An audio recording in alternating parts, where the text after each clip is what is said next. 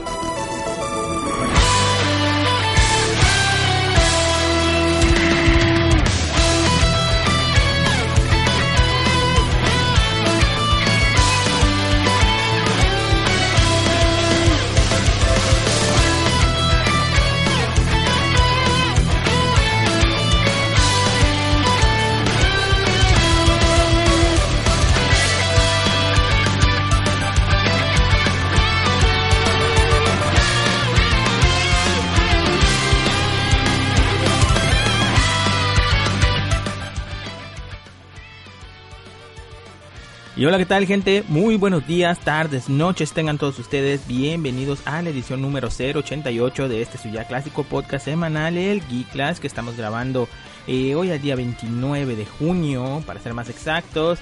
Eh, primero que nada pidiendo una disculpa a toda la banda porque el día de ayer no pudimos grabar debido a ciertos compromisos y ciertas chingaderas que tuvimos que atender el día de ayer y por lo cual ya nos fue imposible grabar el día de ayer, vaya.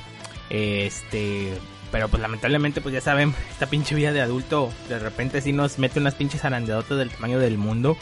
Y tanto el chico Tesla como yo ya no nos fue posible eh, poder grabar el día de ayer. Pero pues bueno, afortunadamente el día de hoy eh, nos hicimos un pequeño espacio en las apretadas agendas de Jale chinga. Y pues aquí estamos para darle al show. Eh, pero bueno, pues presentando conmigo está una vez más el chico Tesla. ¿Cómo estás? Muy, muy bien, campeón. ¿Cómo has estado? Bien, bien, un poco cansado, pero bien. Sí, así es, ¿no? Como les comentamos, pinche cansancio, la vida laboral nos está tratando horrible, o sea, no nos quejamos, pero eh, este sí ha habido mucho trabajo, gracias a Dios, y pues por eso mismo hemos eh, estado últimamente batallando para organizarnos y sacar los temas para el podcast, pero pues afortunadamente eh, queremos pensar que tenemos una agenda bien nutridita el día de hoy, y pues vamos a estar hablando ahí de varias cosillas y varias sobre todo un tema muy, muy, muy raro que traigo ahí. De hecho no es raro, es una cosa que se me hizo bien chingona. Y ahorita la voy a estar comentando en los temas que, en los temas de la semana y que vamos a traer eh, en esta ocasión, vaya. Y pues bueno, pues ya ahora sí, pues para ir entrando directo pues a las noticias de semana tras semana, ya no perder más tiempo. Eh, pues para empezar, y una de las noticias ahí más curiosonas que salió esta semana, y pero pues la cual ya se veía venir desde hace un tiempo, era no sé si recuerdan hace ya algunos meses, este, ah, comentábamos mucho acerca de que la Warner Brothers estaba eh, tratando de sacar a flote esta cinta de la Justice League Dark, o la Liga de la Justicia Oscura, vaya, en la cual este, aparentemente Guillermo del Toro estaba metiendo sus manos y estaba muy involucrado en dicho proyecto. Em, el problema fue que de repente Guillermo del Toro se empezó a involucrar en demasiados trabajos tanto así que pues este ahorita actualmente está demasiado absorbido con el proyecto Crimson Peak. De hecho ya lo acabó, creo que ya ahorita ya nada más está en fase de los toquecitos finales.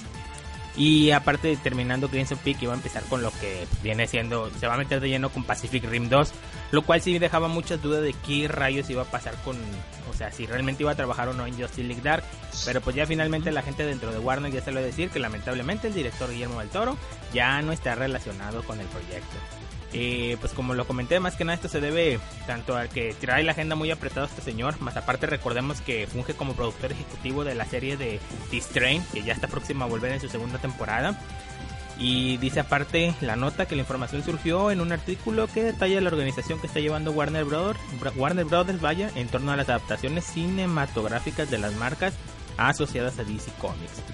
Eh, por un lado, los cómics de superhéroes se mantendrán bajo el amparo de Warner, mientras que los proyectos basados en cómics de la línea Vértigo ahora pasarán a ser desarrolladas por la subsidiaria del New Line Cinemas. Eh, tal es el caso de la película que está produciendo Joseph Gordon-Levitt, la versión fílmica de The Sandman, Pero pues hasta el momento no se ha mencionado nada al respecto y aparte también no se ha mencionado quién va a desarrollar la cinta de Chazam, qué estudio básicamente es la que estaría realizando. Lo cual sí es una noticia bien, sí, lo cual sí es una noticia bien pinche triste. Este, porque realmente del Toro yo quería, yo creo que sí pudo haberle dado ese pinche feeling tan chingón a lo que viene siendo la Justice League Dark. Pero pues este hombre cada vez Se este. engolonizó. ¿Mande? Se engolonizó. Sí, sí, sí, sí. Sí entró en estado de engolosinamiento bien cabrón el güey. Y pues lamentablemente ahorita el güey sí está bastantito copado de trabajo. Lo cual no es malo, pues o sea, se le- siempre se le desea lo mejor al señor. Vaya, es un pinche productorazo del, del millón el güey. Pero pues lamentablemente tiene que abandonar muy buenos proyectos para irse a otros que no queremos decir de ninguna forma que sean malos. Sino que pues lamentablemente no... eh, Ya, Job, ya, ya, llora, llora. Sí, sí, ya, maldita sea, hombre. Ah, lamenta- a, a ver si hay segunda parte y ya se la dan a este hombre. Pero pues ni modo, vaya, pues ahí está la nota eh, que salió al respecto de esto de la Justice League Dark. No sé si tú quieras comentar algo ahí, Chocotela. No, pues este, pues qué mal, pues ni modo, pues se engolonizó con tanta cosa que yo quiero esto, quiero, quiero y me la habrá comprado. Ay, no puedo. Ni modo, pues así como dices, si en una segunda parte, pues a ver si le da chance o si tiene tiempo libre, pues ya. Así es, vamos a tener tu, tu, tu cosa esa de que hace un chingo de ruido, campe. Este. Pero bueno, pues sí, sí, tienes razón. Este, pues lamentablemente pues ya no va a estar ahí dentro del proyecto, pero pues se le sea siempre lo mejor a este, a este gran productor Ajá. de cine. Eh, a ver, Chicotela, te toca. Bueno, este, tengo una nota de tecnología. Ok. Ya salieron los precios del Apple Watch para Ah, sí, México. City. A ver, explícame eso porque yo no entendí ni madres, güey. Mira, este, pues el reloj pues ya llegó aquí. Hay tres variedades. Sí. Te voy a decir la, la más económica es la colección Apple Watch Sport. Es un reloj de con caja de aluminio, adornizado, color plateado gris. Este cuenta con una pantalla de protección gracias a su vidrio Ion-X y cuenta con correas de plástico de cinco colores diferentes. Su precio es de 6.799 pesos. Sí. El modelo de 38 milímetros y 7.799 el de 42 mil- mililitros. Mil, me trabé. Bueno, me, perdón. Me trabé. Sí, me trabé. Este, y luego siguen las versiones Sport, Eh, una caja de acero inoxidable, eh, pulida y inoxidable de color negro, una cuenta con, pa- con una pantalla de cristal de zafiro, tiene correas de piel plástico metálicas, sus precios son de 10.999 la versión 38 milímetros y 11.999 la versión de 42 milili- mm, milímetros. Este, ya depende de ti si optas por estos dos. Serían como unos, pueden llegar a, bueno, pues si cambias las correas por metálicas, aumenta un poco más el precio, unos 21.999 pesos. No mames, es demasiado dinero. Espera, espera, espera, espera, espera, ah, todavía hay más. Falta la versión Watch Edition, No mames. que es la versión de lujo. Eh, esta incluye una caja de, de oro amarillo o rosa de 18 quilates con una versión de con una correa de plástico. Este, la versión de 38 milímetros cuesta 185 mil pesos. No mames. La versión de 42 mil- milímetros cuesta 220 mil pesos. Pero los modelos caros tienen una, tienen una colección con una correa diferente con hebillas de oro. Que sus precios son de entre 275 mil pesos y el máximo es de 300 315 mil pesos. Es una Ay, mam- Jesús bendito. Eso es una mamada, güey. O sea, pinche Apple ya se volvió loco. O sea, en serio que está bien que sus dispositivos están bien chingones, son bien elegantes y todo lo que tú quieras, pero en serio, 200 mil pesos por un pinche reloj. Mejor prefiero comprarme un fósil de los ultra mega edición especiales que cuestan un dineral o no sé, güey. O sea, hay, hay relojes que tienen unas líneas bien chingonas y te apuesto que te cuestan mucho menos de lo que te cuesta ese pinche Ah, no, reloj. sí, sí, ya sé, pero es Apple, ya sabes. No, no mames. Espero que su pinche chistecito le salga. Eh, aunque nada, es, es algo que va a haber pendejos que lo van a comprar. este. Eh, Sobre No, todo los caros, los económicos no hay tanta bronca, pero aún así sí se me hacen un poquito exorbitantes los precios de esos relojes, en serio, sí. Sí, no, no, ya sé, pero Sí pues, se me hace como que demasiado por un reloj inteligente, vaya, o sea, no. Y aparte ahorita en estos momentos, bueno, en estos tiempos que ya es raro el güey que carga un, un reloj, o sea, la mayoría de gente ya todos utilizan sus celulares, ahí ven la hora y todo eso. Aparte que yo eh, todavía sigo sin encontrarle como que mucho uso a esos smartwatches, pero pues bueno, este habrá que ver si eh, este Apple logra darle ¿sabe? un, un uso un uso chingón a esas cosas.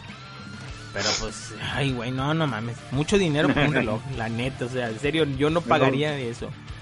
Me no quedo, para con, que a los, a los cinco minutos lo roben me quedo con mi reloj de. de, ¿cómo? de calculadora. No, no, los de memorias, güey, los que tenían. No mames, güey, tiene 100 memorias. ¿Cómo era esa madre? Así que Ah. pinches relojes cagados. Ay, no puede ser, pero no, pues. Pues bueno, pues ahí suelta la banda de Apple ahí con su pinche chistecito. Que sí, pues es de huevo que un chingo de banda. Los clásicos early adopters van a irse en chinga a comprar este los pinches relojes. Y pues a huevo, los, los, los niños nice, los hijos de papi. Ahí van a estar ahí chingando con que quieren sus pinches relojes este chingoncísimos, vaya. Pero no, pues no, neta, sí, ahora se pasaron de lanza la gente de, de Apple. Yo creo que, que este, el buen Steve Jobs está revolcando en su tumba, pero bueno. Este, pues mira, ya pues pasando a otra noticia un poquillo más what the fuck. Últimamente sabemos que The Rock, el tipo es conocido, ya, ya sabes a dónde voy, ¿verdad? Sí, sí, ya sé. El salva Lamentablemente ya sé que a dónde vas. Sí, el salva franquicias, como es conocido, vaya. La última película que desar- bueno, que en la cual participó, que es esta película de San Andreas, o que, que le pusieron ter- terremoto. Terremoto, sí, Algo terremoto. así. Este, No, terremoto. a terremoto nomás, ¿verdad? Sí, este, pues le fue muy bien en taquilla, le fue muy bien y pues ya sabemos que La Roca pues es, es- es garantía de, de películas y no de mucha calidad, muy divertidas, vaya. Y pues apar- aparentemente del sitio Deadline ya empiezan a, a vislumbrar lo cual viene siendo su siguiente proyecto, que yo la primera vez que lo leí, yo pensé que iba por otro lado completamente. Pero ya al momento de que leo, ahora sí la nota entera, dije, no mames, ¿cómo puedes hacer una película de esa madre? Y pues básicamente para, para los que son ancianos, así como el chico Tesla y yo, este, recordarán que en los años mozos de la época del Nintendo e incluso también en Super Nintendo y creo que alcanzó hasta PlayStation, existió un juego muy cagado de nombre Rampage. Este juego en el cual ustedes este, controlaban lo que era una especie de Godzilla, un hombre lobo gigante y un gorila, muy al estilo King Kong. Eh, la idea del juego era destruir este rascacielos, acabar con la, comerse gente y todo. Era un juego bien idiota pero bien divertido. Este, y aparentemente quieren hacer una película basada en este videojuego, lo cual a mí se me hace la cosa más estúpida del mundo. Yo la neta no, no, no sé qué pinche historia le podrían dar algo así. Este, porque si de por sí el juego. Yo recuerdo mucho, me acuerdo mucho de la versión de PlayStation de Rampage. Que no sé, te, tú, tú te tocó jugarla, chico Tesla. No, ese no. No, la versión de Rampage en el tiempo estaba cagadísima ese pinche juego. Nada más con ver los, eh, los cutscenes, los cutscenes que tenía de presentación del juego, donde había un reportero ahí cubriendo lo de los monstruos liberados en la ciudad. Estaban cagadísimos de risa. Este, y la ver, la neta, la neta, yo no sé qué, qué harían. Aparte, yo creo que, o sea, va- vamos a pensarlo de, la, de una forma buena y coherente. Si quieren hacer una película de Rampage, pues tienen que meterle lana. Porque estamos hablando de monstruos gigantes, o sea, no estamos hablando de pinches monstruitos, no, estamos hablando de unos pinches monstruos inmensos que destruyen ciudades y son tres. Y luego que a pesar de en los siguientes, en los posteriores juegos aparecieron más y ahorita creo que ya la lista final de monstruos iba como por 15. O sea, ya es una mamá. y yo la neta no sabría, eh, yo no sabría qué pensar de eso al respecto. No sé a ti, ¿qué te pareció la nota, campeón? No sé, como, como me dijeron que la terremoto, este, la roca se la pasa llorando, así como que, no sé, fue lo que pensé que, ay cabrón, se la va a pasar llorando también en esta. No, no. No, no sé, o sea, no, O sea, no, yo- yo no, creo- no, no sé qué vaya a pasar, no sé. Yo creo que sería un, un, una- un error tratar de hacer la película seria. Porque Rampage es una cosa cagada. O sea, es una cosa que. que. eh, No sé, güey. O sea, es una pinche cosa súper cagadísima. Yo creo que si se la tratasen de llevar por el lado serio, sería un descalabro. Pero pues eh, faltaría de ver ahí qué es lo que piensan hacer. O sea, ya ahorita ya prácticamente están agarrando ideas de lo que sea. O sea, y es lo que se me hace bien triste ahorita en estos tiempos de que ya no hay Eh, ahora sí que originalidad. Están agarrando puros pinches proyectos bien idiotas. Pero pues bueno, pues eso es lo que va a haber. Este, pues, le deseamos lo mejor de la suerte, la, la mejor de las suertes a la roca. Ahí filmando esta película de. Si es que en dado que se llega a hacer esta película de Rampage. Aunque la neta yo sí mataría por ver esa mamá de ver qué chingadera sacarían los güeyes. Pero bueno, a ver, chiquete, la que más nos trae. Este. Bueno, allá en, en tu querísima tierra Japomexa, Japón, este, la compañía Visa, este, junto con The, The Pokémon Company, Ah, ya sé que va a decir. sacó, sacó unas tarjetas de crédito, este, alusivas a Pokémon. Viene Pikachu, viene Pikachu con un regalo. Y viene Pikachu con un Pokémon que no sé cuál sea, creo que es de la última película. Ok. Este, o, sea, pues una tarjeta de crédito Visa, pero o sea, en vez de viene de fra- se viene de fondo, o sea, viene Pikachu. Ahí para que la, la presuma de cuando va así voy a pagar, ah, mi tarjeta Visa de Pikachu. Así por si no, por si no tenía suficiente de, de, de- de que pensaran De que eras un pinche otaku de pinche Ahora otaku. ahora con tu tarjeta de crédito terminar de ser completamente catalogado como un pinche perdido total. Este, no mames, o sea, está cagado. O sea, está chido la, la, la cosa eso de las tarjetas de crédito de Pokémon, pero no, neta, güey, yo no me atrevo a utilizar una de esas. Mira, tal vez en Japón no te diga nada, pero pues acá el resto del mundo como que... Sí, no, se te, quedan, se te quedan viendo feo, güey. Que mira si ahí viene el ñoño. Sí, mira ese pinche ñoño. No, imagínate, güey, estando, no sé, ¿qué te gusta? En un antro ahí bailando con las muchachonas y todo, y luego de repente, ah, sí, yo pago los tragos, amiga.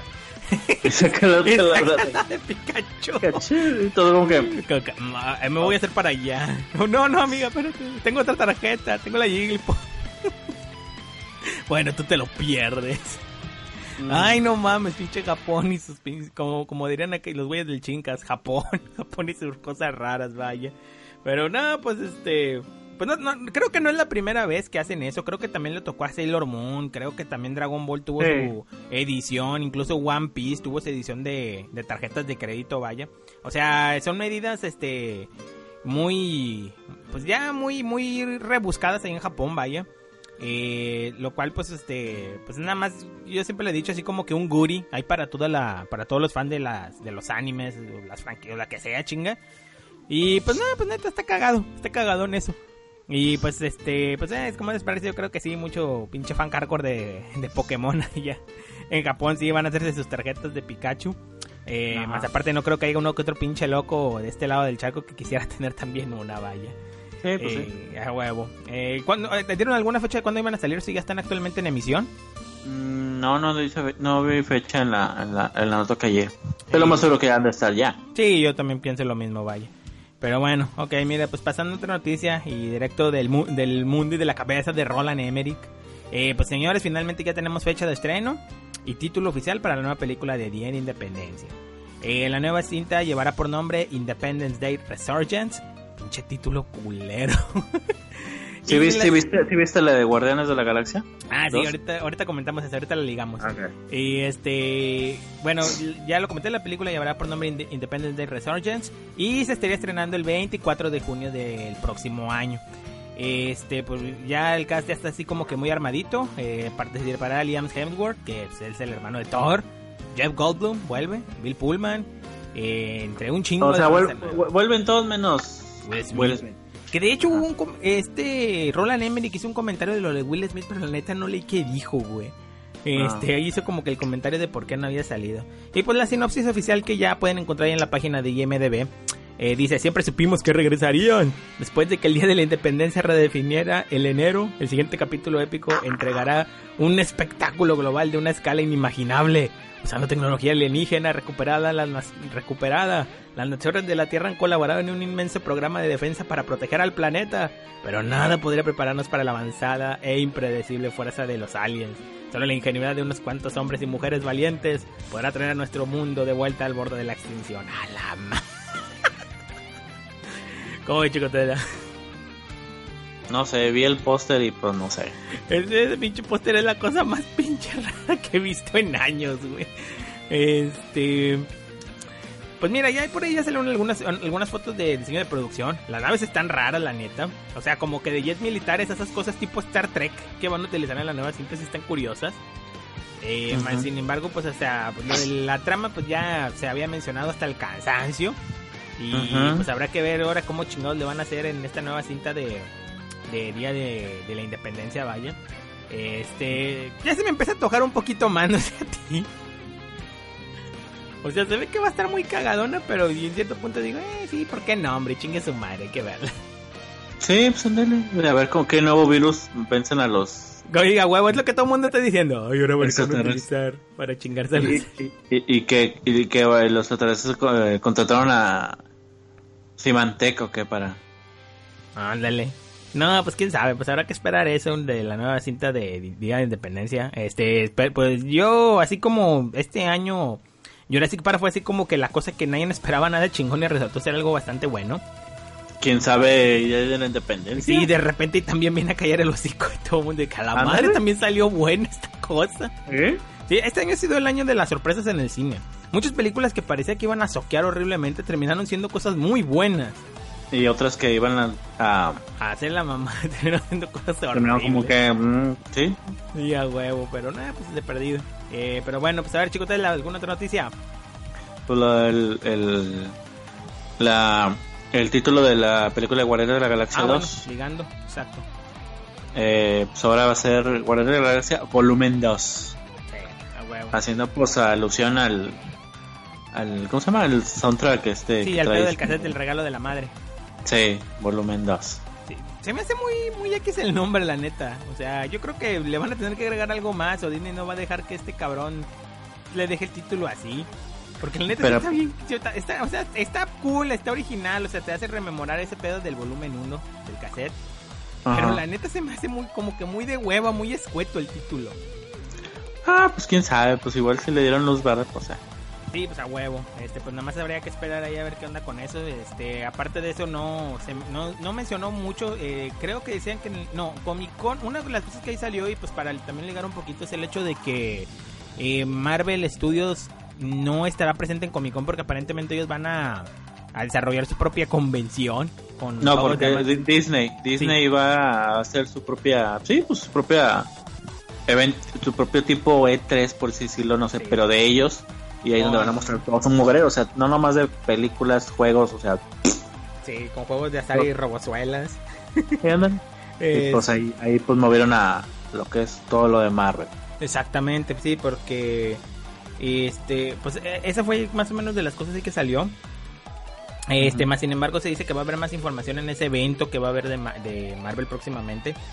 Y pues habrá que esperar a ver qué nueva información pueden soltar de la cinta. Eh, Aunque una cosa sí es cierta, James Gunn dice que ya tiene la idea muy bien cimentadita. Y que si la primera nos había gustado, que la dos esperen que nos vaya a volar la cabeza. Pues obviamente siempre tienen que inflar las cosas. Este, ya nada más estaría de ver qué es lo que tienen preparado para la continuación, aunque ahorita todavía es muy rápido para hablar de la nueva cinta de Guardianes de la Galaxia, no mames. O sea, falta un chingo de tiempo para que se estrene. Vamos a pasar Sí, primero por muchas otras cosas antes de llegar a, a Guardians of the Galaxy. Sí, Y- pues de hecho ya en julio, el 17 de julio se estrena Ant-Man 2. Sí, Que ya, Ant-Man, perdón. ya viene. Pinche, no sé, güey, pero sigo viéndola. O sea, yo sé que el que, el día que la vea se, se me hace que sí me va a gustar, pero no sé, sigue teniendo algo que no me llama la atención esa película. Mm. O sea, No, yo sí voy a ir a verla. Sí, no, yo también, ahí voy a andar, pero no sé, sigue viendo algo que yo digo, ay, hay algo que esa pinche película que no me gusta, pero bueno, Mm. este, tú viste la noticia, ¿verdad? ah, Sí. mira, bueno, pues pasando otra nota, otra nota, perdón, y pues, cuando empezó este pedo de la nueva película de Batman v Superman, eh, pues ya sabemos que pues la internet explotó cuando se reveló que Ben Affleck iba a ser Batman. Iba a ser Batfleck, vaya. Y en parte esto tuvo mucho que ver un acuerdo comercial en- que hubo entre Warner y pues la casa productora de Ben Affleck. Por lo mismo que- ¿Eh? Kevin Smith.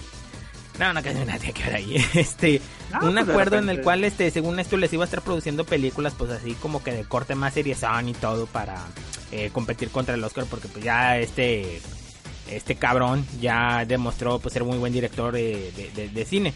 Pero aparentemente entre dentro del bagaje, el bagage, ahí que va a traer todo este pedo, este, este acuerdo que trajo, aparte de ser, de, ser Batman, eh, aparentemente también pidió eh, que le dejaran hacer una película de Batman. O sea, Batfleck haciendo una película de Batfleck. y fue una cosa que como que...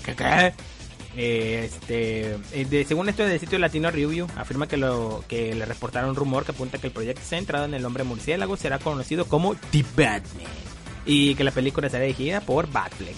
Eh, aparte en el sitio mismo agregan que Warner vería 2018 como especialmente complicado a raíz de los estrenos que tendrá Marvel Studios, por lo que teme que Aquaman y The Flash pierdan en el medio. De ahí que afirman que ahora Warner planearía estrenar una película de Batman en noviembre del 2018, compitiendo así contra Capitán Marvel. La, idea sería además que Chris Terrio, quien ganó el Oscar por Argo, se encargara de Batman v Superman, Ah, no, miento. Quien ganó el Oscar por algo se encargó de Batman v Superman y también hará el guion de las películas de la Liga de la Justicia. Además escriba The Batman. Así es como van las cosas en el estudio. Están apostando fuertemente para seguir manteniendo al guardián de Garan. Pues ya sabemos como punta de lanza de ahí de todo el proyecto, de todo lo que viene siendo DC Comics. Este... Ay, güey, no sé si me gustaría ver una cinta de Batman dirigida por Affleck, güey. Aunque una cosa es cierto, el güey sí es medio nerdote. O sea, yo creo que sí, pues tiene ahí a su lado al pinche Kevin Smith, que yo creo que ya calmo. Si el Kevin Smith ya leyó la nota, ya ido con él, güey. Yo, yo, te ayudo, yo ¿Qué onda, mi buen amigo? ¿Qué onda, Matt Fleck? Este, ya, ya, por ahí me enteré, güey, de que pues, quieres hacer la siguiente película de Batman. Y pues, yo sé mucho de cómics, ¿eh? Yo te yo me imagino el pinche Kevin Smith cagándole el padre. Pero ¿sabes qué es lo, que, lo peor del caso? Que yo creo que Kevin Smith podría hacerlo bien. Eh. Kevin Smith podría crear, crear una muy buena historia de Batman. Yo creo que sí es posible, porque el güey ya ha demostrado su valía en los cómics. Y aparte ese guion de la película que nunca se estrenó de, de, de, que iba a ser este de Superman, vaya. Eh, el guion era bueno, güey. o sea, era muy buen guion, no estaba nada mal. O sea, tenía cosas medio, medio cagadonas, pero era muy buen guion y lo había escrito Kevin Smith. No, mames, este güey deberían de darle una oportunidad de que escriba algo de superhéroes. Yo creo que el güey sí haría algo muy chingón con ellos, pero pues el pedo es que la Warner no le tiene como que tanta confianza a ese güey para darle un proyecto de esa envergadura, vaya. Pero pues bueno, pues habrá que de ahorita la información todavía es muy muy vaga, muy escueta. Eh, ya aparte de esto eh, se menciona que Warner va a traer un gran panel en lo que va a venir siendo Comic Con. Este, ya ahorita ya como que empezaron a soltar algunas de las fechas que van a estar ahí presentando sus películas, pues entregues obviamente la puntera que va a venir siendo Batman v Superman. Y pues aparte también esperemos que se mencione algo más al respecto de pues de esta nueva película de Batman, a ver si ya se suelta un poquito más de información y pues si a final de cuentas va a resultar cierto que Batfleck va a dirigir esta nueva cinta, vaya. Eh, chico, Batfleck. Batfleck, productor, Batfleck, protagoniza eso va a estar bien cagado. Pero bueno, a ver, Chicotela, eh, otra nota más, campeón. Este, bueno, eh, eh, Sony acaba de anunciar este un bundle del PlayStation 4 Ultimate Player Edition de un terabyte. Llegará el 15 de julio. No más que el detalle que ahorita nada más va a ser de momento para Europa. Putos. Esperemos a ver si se animan, pues traerlo para acá para. Mira, tú mejor este que nadie, tú mejor que nadie, chicotela, o sea, no sé para qué te haces güey. No, no, no, ya sé, ya sé, pero. Tú mejor que nadie lo sabes. Tarde que temprano lo van a traer, pero ahorita todavía no llega el momento. O sea, nada más primero, tan primero tantean las aguas allá. Este. Y luego. Ya después de eso ya van a decir, ay, ¿sabes qué? Ya, de una vez. Sí, vamos a llevarlo también para América. O sea, si es de huevo que lo tienen que traer, aquí se venden más cosas. Sí, obviamente. Sí, obviamente. Oye, fíjate, en estos precisos momentos estoy viendo una fotografía que recién acaba de soltar, que acaban de soltar de la, de la cinta de Ghostbusters. Ah, eh, sí, de, los trajes. Sí, lo de los trajes está bien cabrón, güey. Así que, oh, qué bonito, los trajes de los cazafantasmas una vez más. Así es, pero bueno, pues ya ahora sí, este, pues para pasar a lo que viene siendo la última noticia de la semana y pues que la que fue, que de hecho ni fue esta pinche semana, ya tiene ratillo que salió, pero no habíamos tenido chance de comentarla y lo que fue la bomba, eh, pues finalmente señores ya tenemos Spider-Man. Eh, contrario a la creencia popular de que iba a ser Asa Waterfield, el chavito este de la película de, ay, eh, The, Ender Game, Eh, Lamentablemente algo pasó ahí, no se ha dado muchos detalles al respecto de qué fue lo que eh, lo que terminó sucediendo, por lo cual no, no ficharon a este chavito. Pero en su lugar tenemos a un chavito de nombre Tom Holland. Eh, Tom Holland, yo de la única cinta de la que lo recuerdo, y nada más porque lo leí por ahí, pero sí vi la película, es esta película que se llamaba Lo Imposible, una película de una familia, que estaba basada de hecho en un, caso de la vida real, de una familia que este, va, va, va, a vacacionar a una isla en Malasia o algo así, cuando andan ahí cae un tsunami, se los lleva a la chingada, y este chavito así como que funge la función de de, del apoyo moral, porque el padre anda perdido por un lado y la madre con los dos hijos, que este güey es uno de los dos hijos, anda perdido por el otro. Y pues hasta eso el morro no lo hacía mal, se actuó bien. Obviamente como es de esperarse el pinche mame no se dejó esperar, que luego luego empezaron a salir que pinche orejón. Ajá. que pinche orejón, que parece Cosmo de los padrinos mágicos. Entre esas pinches chingaderas. O sea, no mames, pinche banda, ¿dónde saca tantas mamadas? Dije, no mames, ese güey debe de ser Cosmo, los padrinos mágicos. Y mamá de ese tipo, obviamente por otros muchos frentes han estado diciendo que que el güey como que se les hace muy chavito, pero recordemos que al final de cuentas eso fue lo que siempre quiso Marvel desde un principio, quería a un Spider-Man chavito, no quería irse al mame eh, haciendo un Spider-Man de más de 25 años, o sea, eso, ese es un punto a favor que va a tener este nuevo Spider-Man. Eh, Aparte, otra cosa que debemos de recordar, y yo te lo comentaba a ti, Chico, la vez pasada, en Marvel with Rust, este, o sea, Marvel afortunadamente no la ha cajeteado. Yo creo que la decisión de haber agarrado a este chavito la hicieron muy concienzudamente. Aparte por sí, obviamente, YouTube, sí, aparte en YouTube hay un video donde está teniendo una sesión ahí con este, este Chris, ay, ¿cómo se Chris, no, no Chris, ¿cómo se llama Capilla América? Siempre Chris Evans.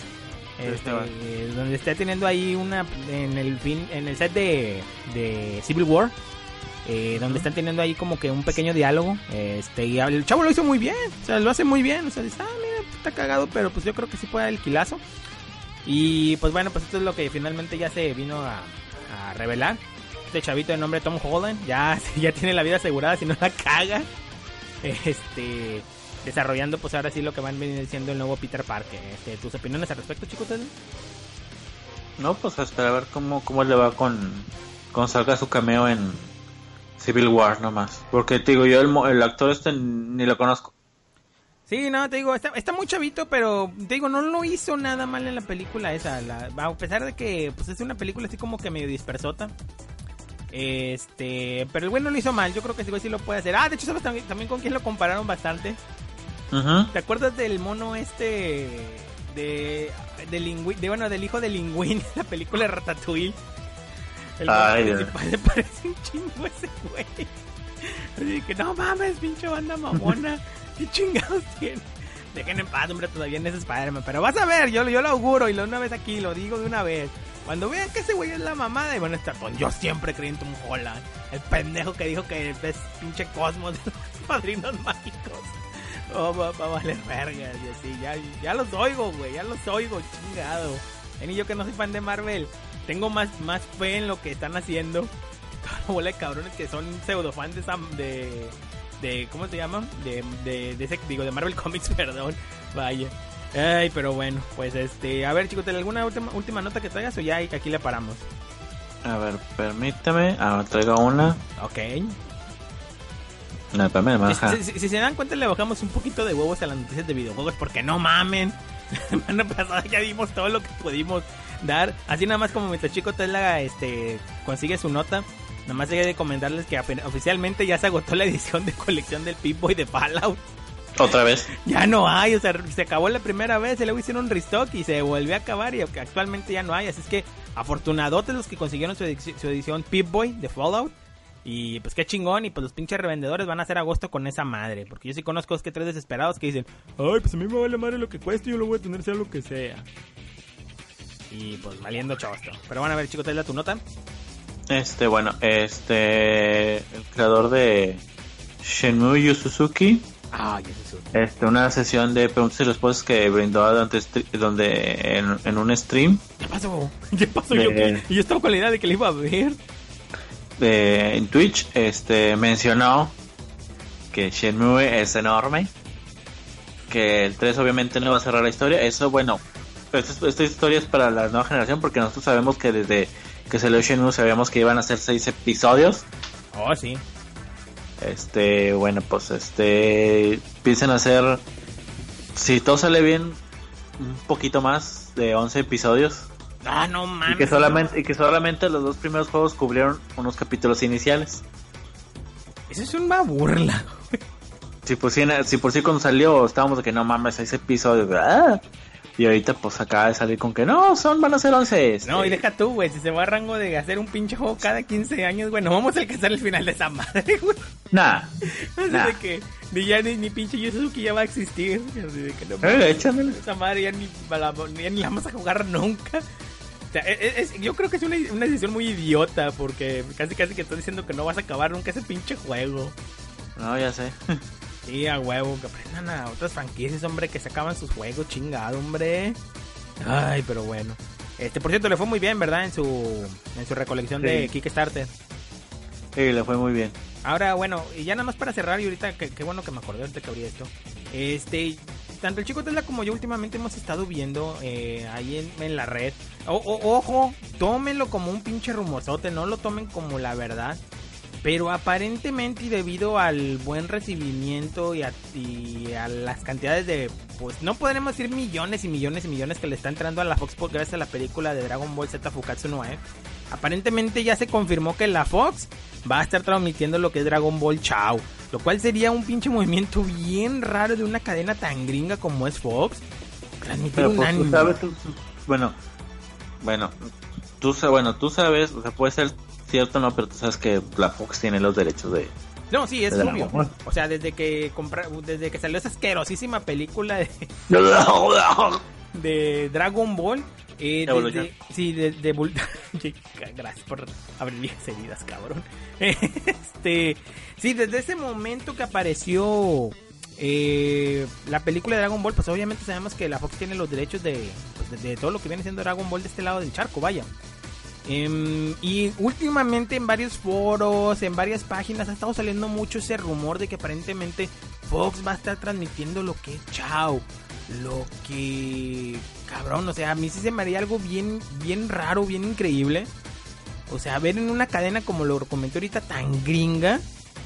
Ver lo que es Dragon. Ball y sobre todo ver así como que ese botito de confianza que le está dando... Pues ahora sí que el gringo, la, la cadena gringa, a las producciones japonesas. Eh, de hecho, hace poquito platicando con la banda del Chinkas, me, me habían estado mencionando que varias casas productoras grandes, como es la Universal y así, ya, ya están metiéndole lana a animes. Sí, o sea, están volteando a ver como que, ah, mira, Sí, o sea, ya están patrocinando proyectos de animes allá en Japón y todo, ya le están poniendo de su feria. Y, o sea, yo creo que parte de eso mismo de que ya están empezando a, bu- a buscar por otros lados para sacar nuevas ideas para nuevas películas y así.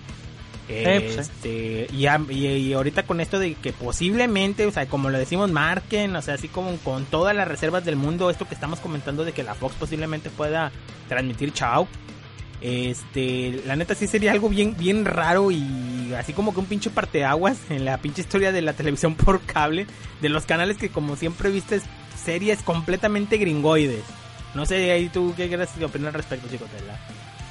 No, pues a ver que, den más noticias. Ya se está acercando la fecha para estreno ya en Japón de Dragon Ball Super. Pues ya veremos a ver si es cierto, ¿no? Que por cierto, ahí también la semana tenemos Dragon Ball Fukatsu, Fukatsu nuevo. ahorita, pero ahorita llegamos a eso. Este, pero pues bueno, ya ahora sí con esto ya sería todas las noticias que pasaron. Ay, güey, casi 40 minutos de noticias, no mames. Eh, ya con esto ahora sí ya estaríamos pasando a el siguiente tema, que en esta ocasión toca cómics y un tema muy especial.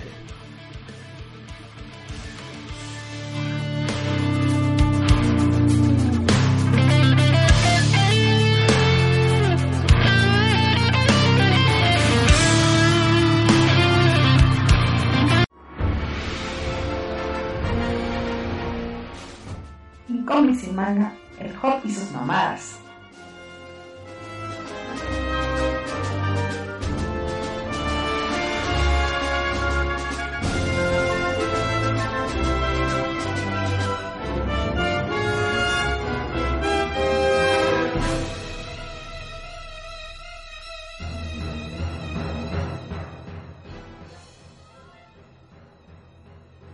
Y pues muy bien, gente, volviendo y regresando una vez más aquí al show. Ay, güey, redonde bien cabrón. Eh, pues esta semana, este, Hace tiempo que ya no hablaba de algún de cositas un poquito más actuales y ni neta me vale madre porque yo sé que a lo mejor voy a recibir unos cuantos tomatazos del buen Juanjo porque voy a hablar de algo que relativamente no es tan viejo y fue algo muy muy pero muy mainstream que de hecho creo que hasta en estos momentos es conseguible eh, por medio de editorial Televisa si es que los cabrones no se ponen mamones y no les quieren eh, encajar el colmillo tratando de, tratando de vendérselos a sobreprecios acuérdense banda la recomendación nunca compren a, sobreprecios cómics mexicanos vaya este sobre todo, bueno, de Editorial Televisa, porque les están dando gatote por liebre. Eh, pero bueno, en esta ocasión les voy a hablar una vez más de algo de Batman, y algo de Batman que estuvo muy chingón, y que fue, eh, que tuvo dibujo del señor Jim Lee, y con historia de Jeff Love, que más que nada me refiero a Batman Hush, o al español Batman Silencio. Ay, sería de la verga. De hecho. la verga en español.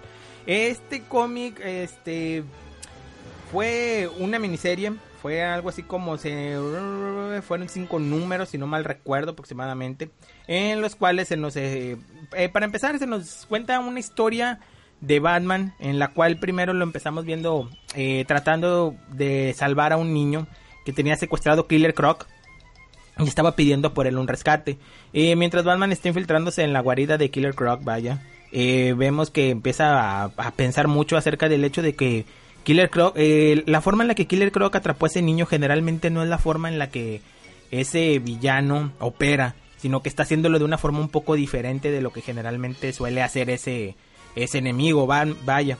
Eh, pues ya después de algunos cuantos problemillas y cosas que tuvo que pasar, pues finalmente logra rescatar a este niño, si no antes tener una batalla un poco dura contra este Killer Croc, vaya. Y en el momento de que, pues, este, por este niño creo que estaba pidiendo una suma bastante grande de dinero por su rescate, ya que era un niño eh, que pertenecía a, un, un, filántropo, vaya, de esos tantos que abundan ahí en, en, Ciudad Gótica, vaya.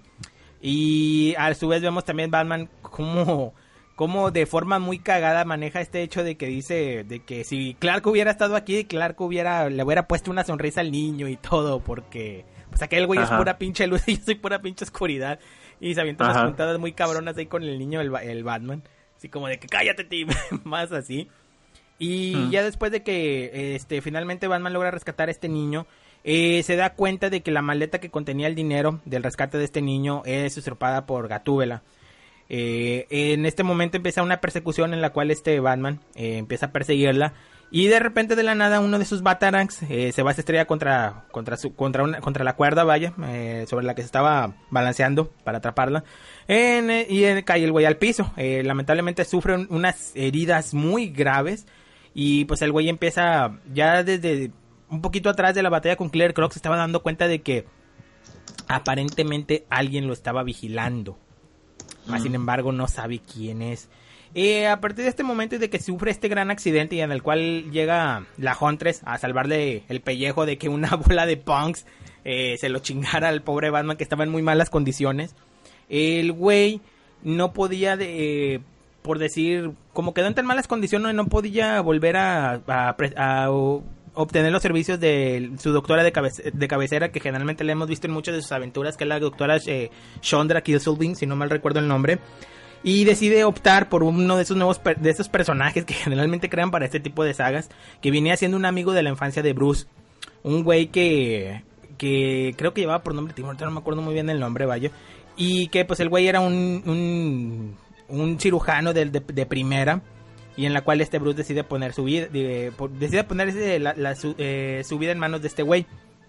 En el momento de que pues ya este güey va, lo atiende y todo, pues lo logra, le logra salvar la vida a Bruce y a su vez ya después de que vemos que Bruce regresa empieza a em, em, empieza a buscar la forma en, de por qué o quién está tratando de de como que llevarlo a una especie de trampa a Batman porque él a pesar de que eh, de todo lo que pasa en el cómic el güey cada que está persiguiendo a un villano tratando de dar con el paradero de este misterioso de este misterioso villano que se lo está tratando de chingar eh, siempre pasan cosas que generalmente terminan en, cosas en las cuales eh, generalmente termina muy mal parado este Batman, vaya.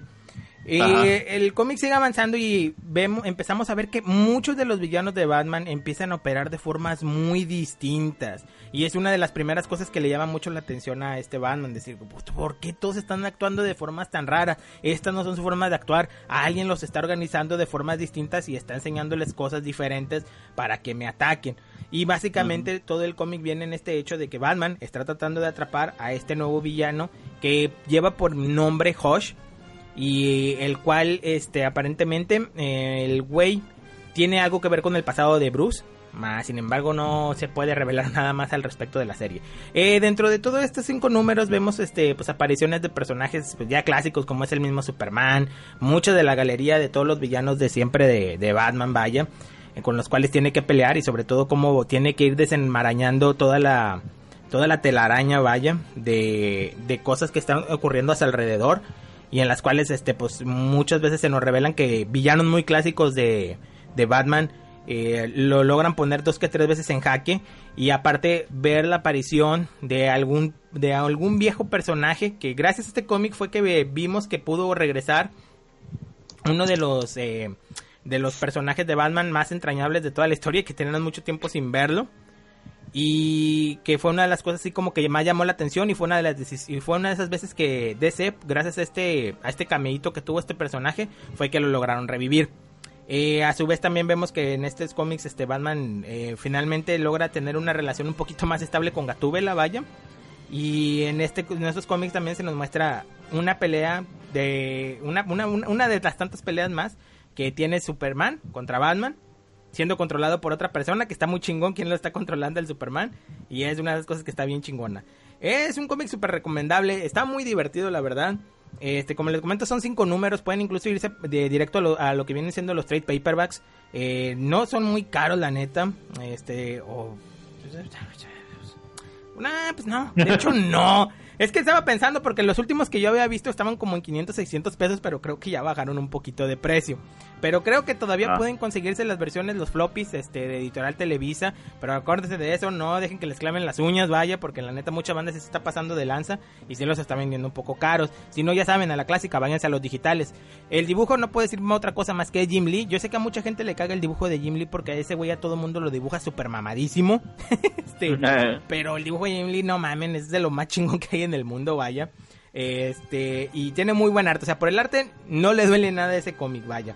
Y más aparte de la historia también está muy, muy, pero muy bien hecha. O sea, ver a todos estos enemigos de Batman actuando de formas distintas de las que generalmente los vemos actuar. Sí, está muy chingón. Y sobre todo ver la resolución final de qué es lo que está buscando este nuevo villano, este tal Hosh. Eh, llevar a cabo con este Batman. Y sobre todo ver la resolución de esta historia que sí está muy padre. Y a partir de este punto, pues obviamente este personaje de Hosh también eh, llega a engrosar las filas de, de todos los personajes ya de Batman, vaya. Eh, o sea, sí trascendió, vaya, no se quedó como un simple villano de esos clásicos que nada más aparecen en un número y nunca más los volvemos a ver, sino que este personaje sí logró trascender más allá y de hecho hasta la fecha todavía sigue apareciendo en historias de Batman, vaya, eh, Hosh. Eh, calificación en general que le doy, le doy un 8 de 10. No es de lo, no puedo decir que sea una super historia chingoncísima de Batman, pero sí es muy divertida, vaya. Está muy bien, eh, digo, dibujo no le duele nada, la historia está buena, está muy entretenida, pero tampoco no viene a descubrir el hilo negro, más que nada es una historia una historia muy, muy de aventuras de Batman y con su clásico toque detectivesco y con un giro de tuerquita al final que sí está algo chingoncito, vaya. Y pues bueno, esa es mi recomendación al menos de cómic que les puedo dar esta semana. Y pues bueno, em, esta semana que pasó, eh, ahorita le estaba comentando al chico Tel antes de empezar la sección. En mi, ¿Cómo lo puedo decir así para amarrarlo rápido? En una de mis tantas clásicas que no, no, había nada más que hacer, vaya. Eh, viendo el Discovery Channel, eh, me encontré con un documental que yo cuando lo vi pensé que era algo de broma. Algo que yo decía, no mames, es que en serio, o sea, eso, eso, eso me suena a la broma más grande ideada por, lo, por el hombre, vaya. Y pues básicamente ya cuando empecé a ver este documental me voy descubriendo que es una de esas tantas historias que tiene que ver con superhéroes, pero que lograron trascender e ir más allá de las viñetas y es de esas veces que dicen cuando la ciencia ficción alcanza finalmente la realidad. Y en el cual en este documental básicamente llevaba por nombre How Superman Defeated the Ku Klux Klan o cómo Superman derrotó al Ku Klux Klan. Eh, sí, yo sé que de entrada suena algo raro, suena algo curioso, pero la neta es una historia que Sí ocurrió realmente y pues básicamente tiene que ver con este programa de radio de Superman que eh, pasaba ya en los años 40, vaya para ser más exactos, y pues en el, en el que básicamente eh, se nos empieza contando la historia de un tipo, bueno, mm, es verídico completamente todo esto, eh, acerca, nos cuenta la historia de un tipo que lleva por nombre Stetson Kennedy. Este güey em, le tocó vivir los tiempos de, en el cual el, el Ku Klux Klan estaba haciendo toda su pedo de segregaciones raciales y todo eso, pues básicamente pues para los que no conozcan el Ku Klux Klan pues venía siendo una organización que super ultra mega racista que existió en Estados Unidos. Eh, que fue fundada ya más o menos por los eh, por los 1800 y eso después de un poquito de la guerra de secesión en Estados Unidos, vaya, y que su fundador fue este Nathan Bedroom Forrest, algo así, que de hecho hacen mención de eso en la película de Forrest Gump muy cagadamente, que era un, ¿cómo se dice? Un descendiente de Forrest Gump ese güey. Y pues básicamente se nos dice que eh, esta organización tuvo como que dos, dos grandes renacimientos. Eh, bueno, dos grandes momentos, mejor dicho, no puedo decir renacimientos. El, pues, el primer momento de grandeza fue pues en la época de la, despuésito de la guerra de secesión, en las cuales pues obviamente le eh, hubo estos linchamientos contra personas de color, contra personas de, de otros credos, vaya, de otros países que nada tenían que ver con la ideología clásica del, del poder, del poderío blanco, vaya. Pero después se vino a debilitar mucho esta organización. Y después cuando ocurrieron, durante los tiempos de la Segunda Guerra Mundial, este grupo vino a tomar su segundo aire. Eh, durante este tiempo en el que este grupo tomó su segundo aire fue cuando agarró más, eh, como que más potencia. Y después de que terminó la Segunda Guerra Mundial y alimentado en parte por este, por toda la maquinaria de guerra, bueno, toda la maquinaria alemana, todo lo que fue este este odio tan este odio tan marcado este pinche odio racial tan gigantesco que hubo estos güeyes aprovecharon mucho de ese hecho para hacer más grandes las filas de su de, su organización eh, llegando a tener así más o menos como algo así entre 4 y 5 millones de afiliados lo que vino siendo el Ku Klux Klan eh, de sus más eh, momentos más emblemáticos que todo el mundo recuerda fue cuando este desfilaron por lo que vino siendo ¿cómo se llama? por Washington DC una marcha multitudinaria en la que veías a todos los güeyes con sus clásicas eh, túnicas blancas y sus mantos blancos, vaya. Y aquí en este punto es donde entra este personaje, e, esta persona, vaya, este reportero de nombre Stetson Kennedy. Stetson Kennedy, más que nada, este güey se sintió muy... El güey se quiso meter más que nada en este show del Ku Klux Klan porque el güey en su juventud le había tocado ver mucho ese pedo de la segregación racial, de cómo varias veces vio cómo golpeaban estos güeyes del Ku Klux Klan a mujeres negras, mujeres con niños y todo. Y esto güey, eh, este güey siempre se sintió como que muy ofendido eh, por todo eso. El güey después de acabar sus estudios universitarios y todo eso, el güey hizo eh, varios, escribió varios libros, vaya, acerca de, de varios estados de la Unión Americana. Pero el güey como que sentía que le debía algo a la sociedad. Porque sí, se, en ese entonces se había como que un muy marcado eh, pedo de, de, lo que venían siendo las razas, vaya, en Estados Unidos. O sea, si eras negro eras completamente odiado y todo eso. El güey decía que se le hacía muy raro que, su, que el güey era de una familia acomodada. Se le hacía muy raro que era el hecho de que él vivía en una cuadra donde había puras casas bien bonitas y a la siguiente cuadra un, un, gueto de negros que estaba todo horrible, todo mandado a la fregada. Y él siempre vio todo esto muy mal. Y en base a eso ya fue como que fue formando su, su em, pues su integridad vaya como persona y todo esto ya más o menos fue lo que vino creándolo y el güey ya fue cuando se metió a estudiar de reportero y todo esto. El güey ah, ya cuando tenía algo así como 18, 19 años, el güey dijo, mm, me voy a y después de haber visto los linchamientos tan multitudinarios que hacía el Ku Klux Klan y todo eso, el güey decide infiltrarse, vaya, dentro de las filas del clan. El güey después de, de, de varios intentos, el güey logró finalmente, este, pues que lo lograron aceptar en el clan, ¿sí? Y pues el güey cuando estuvo dentro de, de, la organización, el güey empezó a empaparse de todos los rituales, de todas las cosas que hacían dentro del clan, cosas que al güey se le hacían mucho muy raras y mucho muy chistosas también. Y de a partir de, y de este punto el güey empezó a sacar como que mucha información, la cual fue recabando y fue escribiendo en muchos y muchos y muchos y muchos tomos, vaya. Eh, los cuales después fue a presentar a la policía.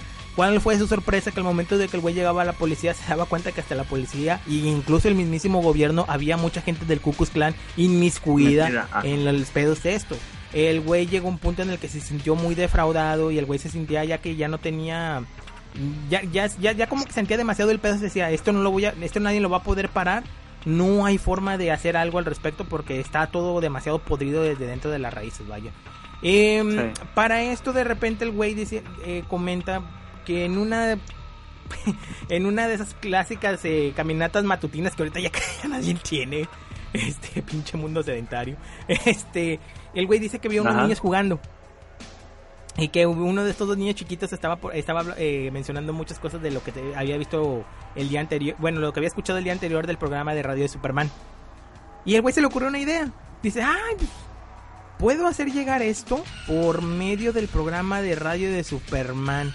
Eh, porque pues bien recordamos que durante la Segunda Guerra Mundial, pues eh, para alimentar la, moral de las tropas de Estados Unidos, pues era, era obvio que eh, se creaban cómics en los cuales se trataban los valores americanos y pues uno de los más famosos en aquel entonces fue lo que vino siendo Superman, en los cuales recordemos que los primeros enemigos de Superman pues obviamente fue la amenaza amarilla de los, de los japoneses, vaya y también lo que vino siendo los alemanes. Y, y, habían funcionado muy bien. Y, o sea, por eso mismo fue que el programa de Radio Superman ganó tanto renombre y tanta popularidad durante ese tiempo, vaya. Después de esto y habiendo analizado un poquito la situación, el güey se decide ponerse en contacto eh, con los productores de la, de la serie de radio, porque los productores en ese entonces también andaban buscando ideas nuevas. Ya había acabado la Segunda Guerra Mundial y pues obviamente necesitabas como que nuevos enemigos para la serie. Y el güey llega y el güey con toda esta información que traía acerca del Ku Klux Klan, el güey empieza a crear un, un una serie que fueron algo así creo que como 6, 7 episodios que se llamaba The Clan of the Fiery Crows y en estos ah. fueron 16 partes. Este, fueron 16 partes de este programa de radio en los cuales se nos empieza contando la historia de que Jimmy Olsen estaba llevando a cabo eh, entrenamientos con un equipo de, de béisbol infantil y en, dentro de esos eh, entrenamientos a Clark Kent le toca ver una especie de linchamiento en los cuales estuvo involucrado el Ku Klux Klan. Eh, y a partir de este momento eh, la serie ya empezó, este programa radiofónico empezó a agarrar mucho auge y mucho peso por lo mismo de que empezaron a revelar muchas de las cuestiones secretas del Ku Klux Klan que este güey sabía que tenían. Y a partir de este punto ya fue cuando el, programa de radio empezó a ganar mucha más popularidad de la que ya tenía. Y obviamente el clan empezó a quedar en una especie de de, burla, por lo mismo que decían, o sea, fíjate, o sea, cómo agarraron todas las costumbres de estos güeyes y las empezaron a caricaturizar de una forma demasiado extraña y demasiado chistosa. Y fue así como que el clan poco a poco empezó a perder adeptos porque básicamente de ser eh, unos güeyes que intimidaban a todo mundo se terminaron transformándose en la burla de todo mundo. Y fue así como poco a poco, de ser un clan que tenía 6 millones de personas, fue reduciendo sus filas exponencialmente por ese mismo programa de radio. Obviamente Stetson Kennedy no la tuvo nada facilita el güey, porque llegó un punto, obviamente, el Ku Klux Klan iba a actuar, eh, dado ese, eh, que sabían que había un topo dentro de la organización. Y el güey varias veces este, fue cuestionado acerca de lo mismo. Y el güey estuvo a dos que tres, puntos, a dos que tres chingaderitas de que lo descubrieran. Eh, pero afortunadamente el güey salió bien librado de todo. Y llegó un punto en el que ya el programa de radio fue tan famoso que pues el Ku Klan ya había perdido todo lo que lo había hecho y esto ya vino dándole, aparte de otros motivos externos, pero que realmente ya después de haber estado estudiando el tema un poquito, porque la neta sí me llamó mucho la atención este hecho, eh, fue más que, más que nada la que le vino poniendo los últimos tres clavos al ataúd, este programa de radio de Superman, para poder acabar con lo que vino haciendo el Ku Klan. Es una historia bien chingona, este, la neta es de esas veces en las que dices por qué, por, lo, por qué Superman viene siendo muchas veces el superhéroe Prime, vaya. Porque pues el güey eh, eh, a través, bueno, a través de esta historia lograron eh, desarticular por completo una organización que era un, un clan, bueno, era un, un, ¿cómo se dice? Un grupo terrorista por completo, vaya, dentro de los mismos Estados Unidos y cómo ver que a través de este programa de radio finalmente pudieron acabar con ellos y es una cosa que está bien llamativa y es una cosa que muy poca gente sabe al respecto. Como les comento, yo no sabía nada y fue un golpazo de suerte haber visto ese, ese documental, el cual le puse mucha atención, ya luego ya lo busqué en internet y afortunadamente lo pude encontrar y ya le di su, su revisitadita para poderles traer el tema. Eh, si lo quieren checar, les soy sincero, yo la única forma en la que lo pude conseguir fue por medio de torrents pero ahí está completo, este está completo el programa, lo pueden encontrar fácilmente. Y dura algo así como que 45 50 minutos. Más aparte hay un libro, pero ese lamentablemente ya no lo pude conseguir, en el cual el libro está mucho mejor explicado. Todo el todo el proceso que llevó Stetson, Kennedy para este inmiscuirse dentro de, la organización, eh, sacar todo lo que tenía que ver con sus costumbres, sus rituales y todo eso, y para y hasta llegar al punto en el que finalmente se logró desarticular todo el Ku Klux Klan.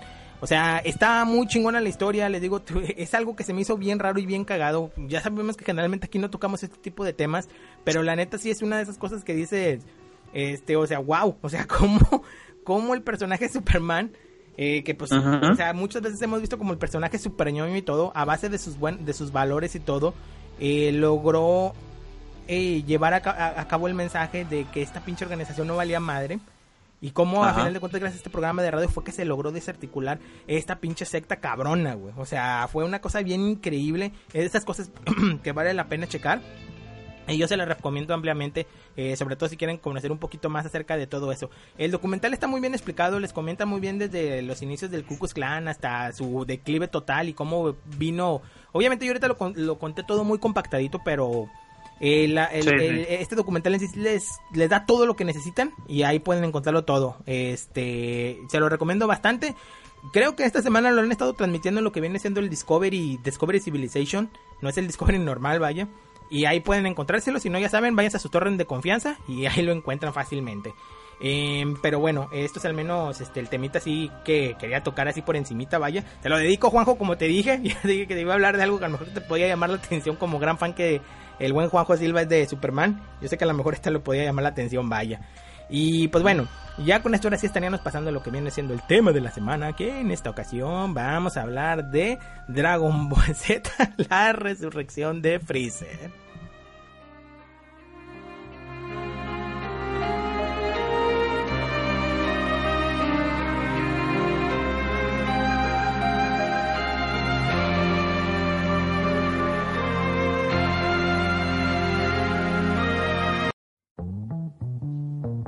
Queremos invitarte a ser parte de la podcastería. El colectivo de escuchas y podcasters que estabas esperando. En la podcastería encontrarás contenido en temas como videojuegos, cine, cómics, anime, humor, nostalgia y tecnología. Búscanos en Facebook como La Podcastería y conoce a personas como tú hablando de temas que la radio y televisión jamás tendrán. La Podcastería. Anteriormente Podcast Regios. Seguimos siendo la mejor forma de escuchar el entretenimiento.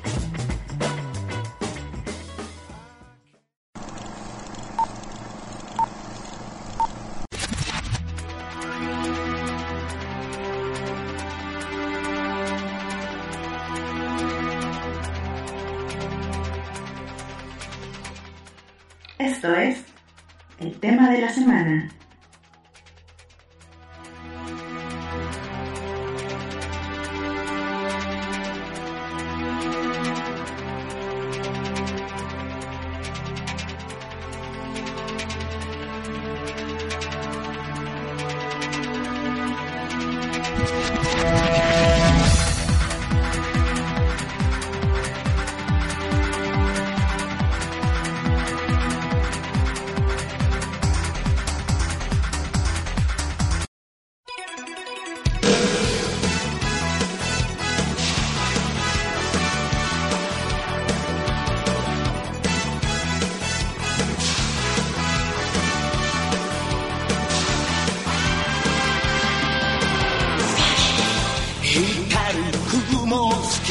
can fly away 体中に広がるパノラマかっぽけられた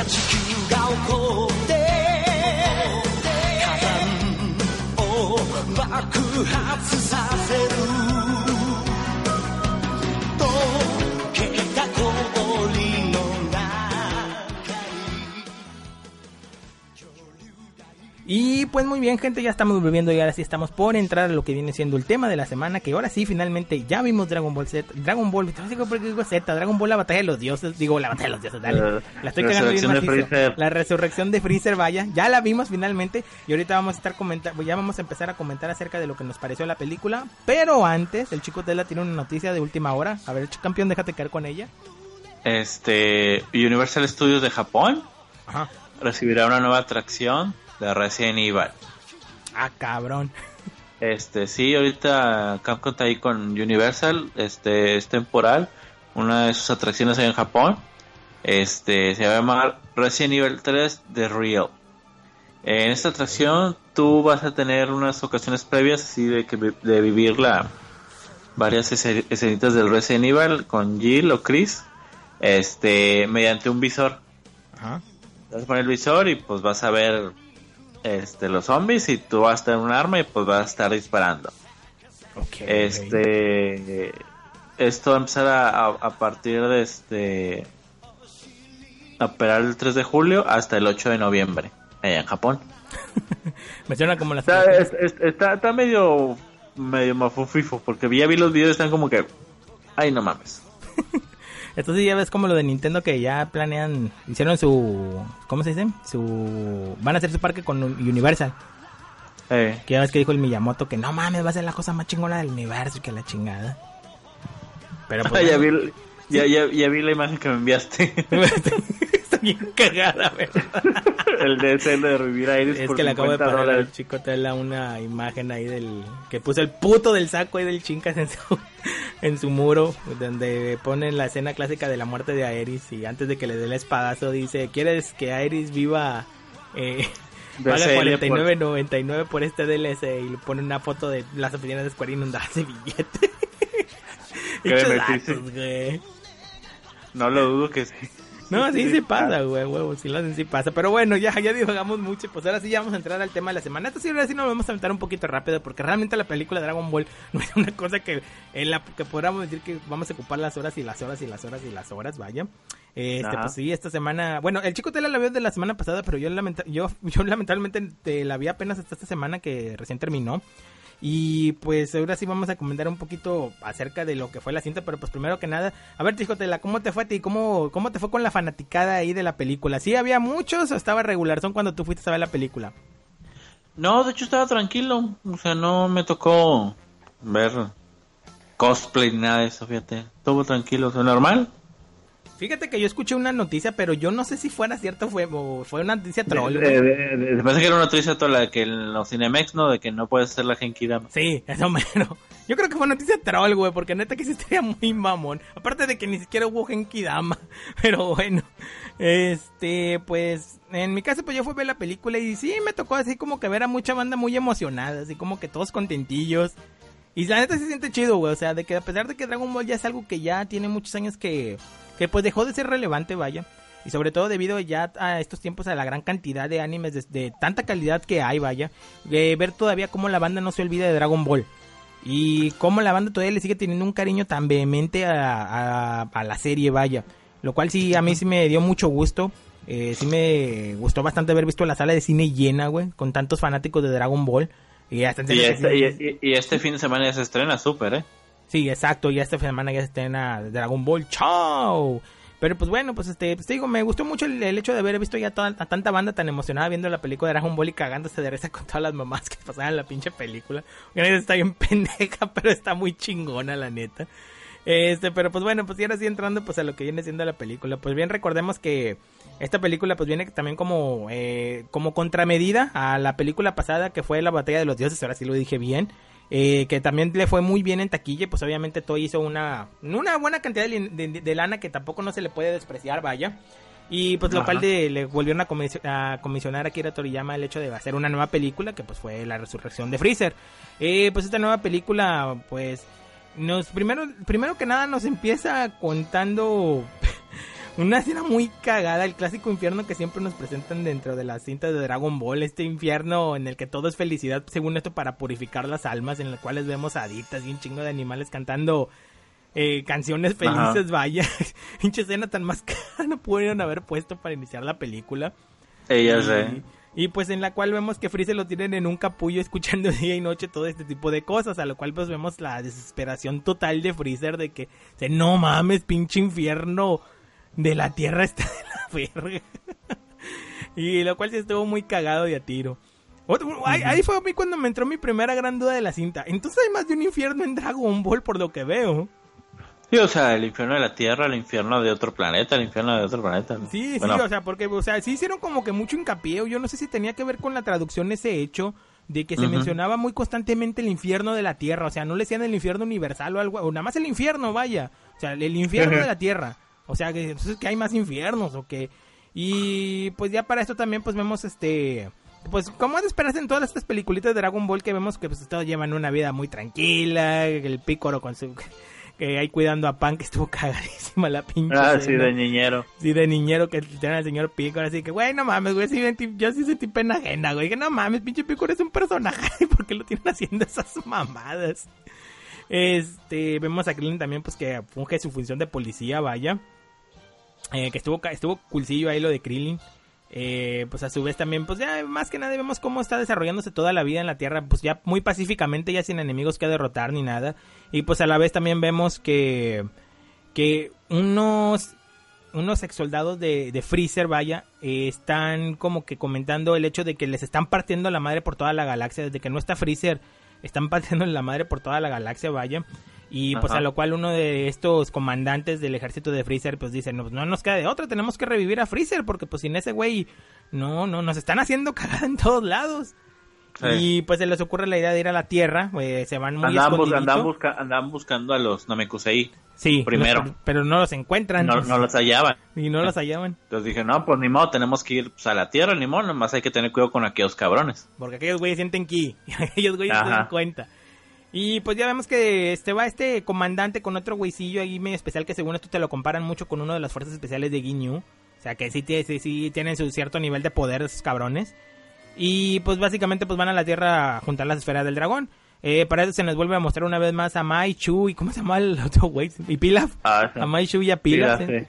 Sí, se nos vuelven a mostrar ahí, este, que les están ayudando a estos güeyes a conseguir las esferas del dragón, las cuales las consiguen de pedo, güey, no mames. Este, y No, ya- pues ponle que, ponle que tal vez se hayan contactado un poco antes y pues ya las casi tenían. pues quién sabe, pues ve, Ya ves, como, que- ya ves, ya ves como que al, fin- ya al final tenían como que un trato y a la mera hora pues no. Estuvo cagadísimo lo del segundo deseo, güey. Se me figuró mucho el Eh, pinche de Ulon, güey. Eh, quiero un Chingas bien a tu madre, pendejo. Este. Y pues ya después de esto, pues ya también se nos muestra que pues finalmente pues logran eh, conseguir todas las esferas del dragón. Eh, aquí es donde yo. Recuérdame tú, Chico Tesla, pero que no teóricamente se supone que si pasa un año ya es imposible revivir a la persona. ¿No era una regla básica ese de Dragon Ball? Sí, pero de hecho ahí mismo te lo dice el mismo Mm, Pero, es- Shenlong. pero Shenlong como lo maneja Pero- en la pero- película es de que... Es el nuevo, acuérdate, es el nuevo. Pero es que ni Porunga Ah, podía hacer eso. O sea, ni, Eh. ni Porunga, que era el dragón más mamado, podía revivir gente después de un año de muerta. O sea, esa era una regla muy básica del de Dragon Ball de siempre. O sea, de que no, después de un año ya no se puede. Y o sea, ok, sí, aquí sí entiendo que recuperaron los trozos, pero a pesar de, de, de- de recuperar los trozos, o sea, a mí, se- a mí como que sí se me hizo una mamada eso. O sea, que sea, no mames, hay como que, que corrompieron sus propias reglas con tal de volver a sacar a este güey. Pero pues bueno, ok, detalles, detalles, no le vamos a poner Sí, pedos ahí, te dicen que ahí te dicen que las de Dende pues son diferentes. Sí, por cierto, no, no, no, noté muy cagoncito el pinche Shenlong de esta película. Ajá. Era muy cagón el güey. Eh, pues bueno, pla- finalmente, pues este, el, el- como ahorita bien comenta el chico Tela, el Shenlong les dice, no, ¿sabes qué? Este, no lo puedo revivir porque pues, que, pues básicamente el Trunks del futuro lo hizo caga. y no queda nada. Pero no, pues este, con nuestra tecnología creemos que sí lo podemos reensamblar, así es que danos los pedacitos. Bueno, está bien. Le recuperan los pedacitos de Freezer. Este, pues ya se lo llevan al güey, lo logran restablecer en una de las pinches máquinas Saiyajines al güey. Pues ya finalmente vuelve el pinche Freezer. Eh, mientras pasa eso, pues se nos muestra que Goku y Vegeta están entrenando con este Wheels en el Ajá. planeta del pinche. ¿Cómo se llama el dios gato? Siempre se llama el nombre de ese cabrón. ¿Bills? Bills, ándale, Bills, es cierto, están entrenando en el planeta de Bills, están, ya pa- aparentemente se nos muestra que tienen algo de tiempito entrenando con este güey, pero se nos sigue demostrando que si- siguen siendo unos cabrones súper poderosísimos esos güeyes, Sí. y pues a lo cual también se nos muestra este pedo de que pinche Goku sí, sí, sí- sí se caga del miedo con estos cabrones, Sí, pues ahora sí que, ah, que... y que estos güeyes no, no mames, estos güeyes están muy perros, no la pueden, no, no se les puede hacer de pedo. Y luego yo ven, ya vino la, la parte que a mí más me llamaba la atención y que yo más así como que me, me llam- quería saber cómo van a resolver sobre todo ese pedo. El hecho de que pues si bien sabemos que Freezer ya era un pelele en todo lo de, en todo lo que venía haciendo Dragon Ball, que todo el mundo ya lo hacía mierda. Este, sí se me hizo bastante raro el hecho de que sacan cómo se la barrieron el pedo de que cómo, cómo ganó más poder. Pues básicamente aquí se nos dice que Freezer desde que nació ya nació así, con ese poder. O sea, Sí, que el güey pero- siempre fue un guerrero prodigio y que la chingada y que pues nunca, nunca, nunca de los nunca se ocupó a entrenar.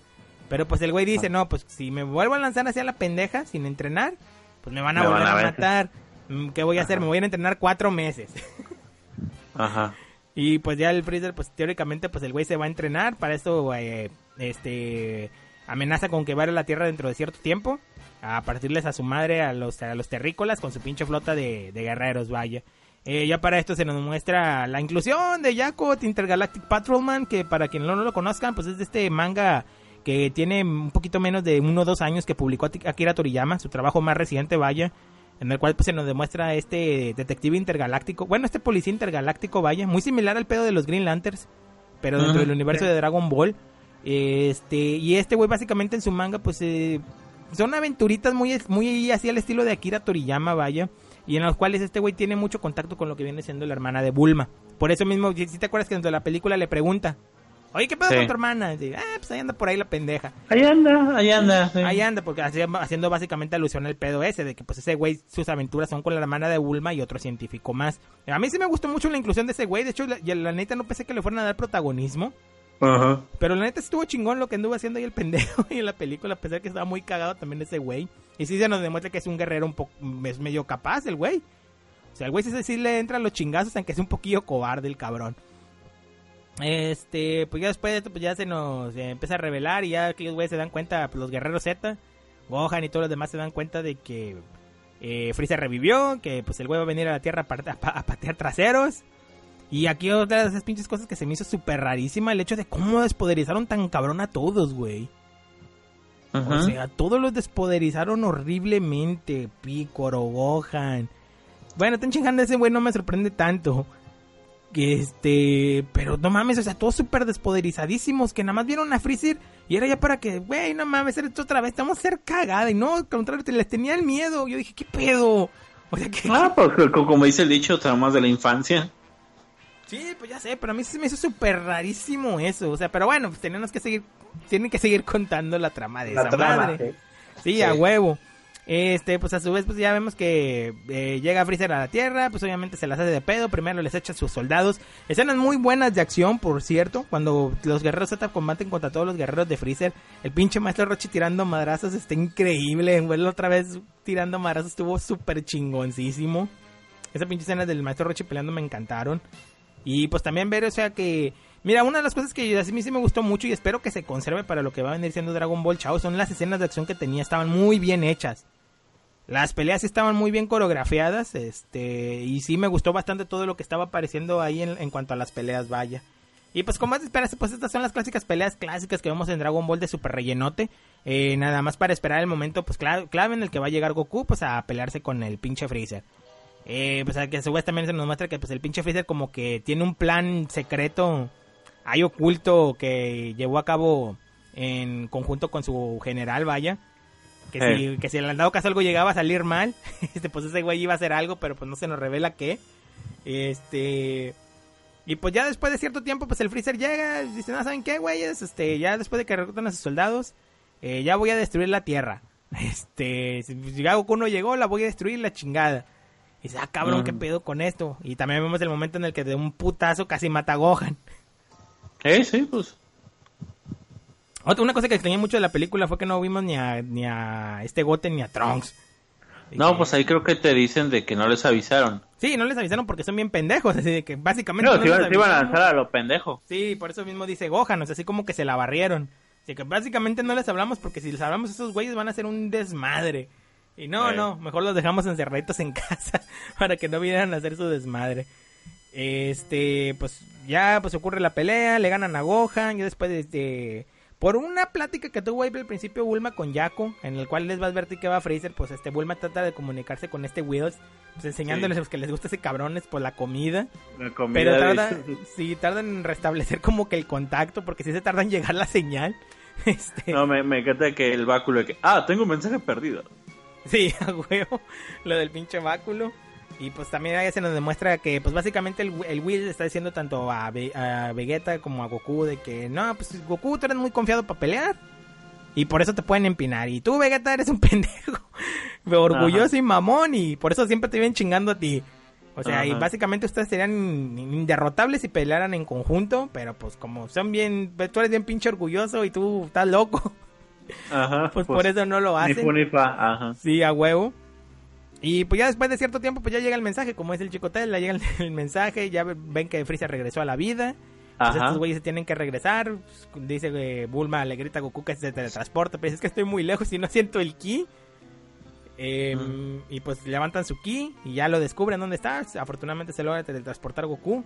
Eh, llegan a tiempo, pues ya, sí ya empieza lo que viene siendo pues la, la gran pelea final entre, entre Freezer y Goku. Eh, pues como es de esperarse de primera empiezan tanteándose como es clásico de Dragon Ball, empiezan midiéndose sus fuerzas a ver quién es más chingón. Este aquí no sé a ti cómo, cómo te parecieron las peleas, chico Tela. Pues bien, sí, pues pareció bien. Duró un poco, pero pues bueno. pues, Efectivas, ¿no? sí, efectivas, obviamente. Sí, a huevo. Eh, Así sí. peleando, este. Pues reviviendo esos momentos de Goku y Freezer. Sí. Y pues nomás este Vegeta como que desesperado de que. "Ay", Güey, yo, digo yo- yo. yo no sé si era mi sala de cine o no sé qué pedo, no sé si te pasó, pero qué cabrón se oían los madrazos cuando estaban las clásicas explosiones. Se oían bien chingonas. Sí, ahí sí se nota que pues, sí le- Pum, a la madre, sí se oye bien cabrón. Este, sí, pero pues ahí tienen una pelea en la pues que, que ya sabemos esas pinches peleas clásicas en las que siempre se están midiendo. Hasta que ya llega un punto en el que ya ahora sí, güey, vamos a pararle este pedo, vamos a mostrarle así quién la tiene más grande, güey. y pues así de, de- de sin ton ni son. Güey, yo pensé que iba a pasar por todos los estatus bien, pero se brincó directito. Sí, yo también dije, nada, pues este, no sé, los tres y. Pues dale, no y sé. luego el dios y luego va a cerrar con el azul. Ajá, pero no, se va a poner más ¡pum! Ya.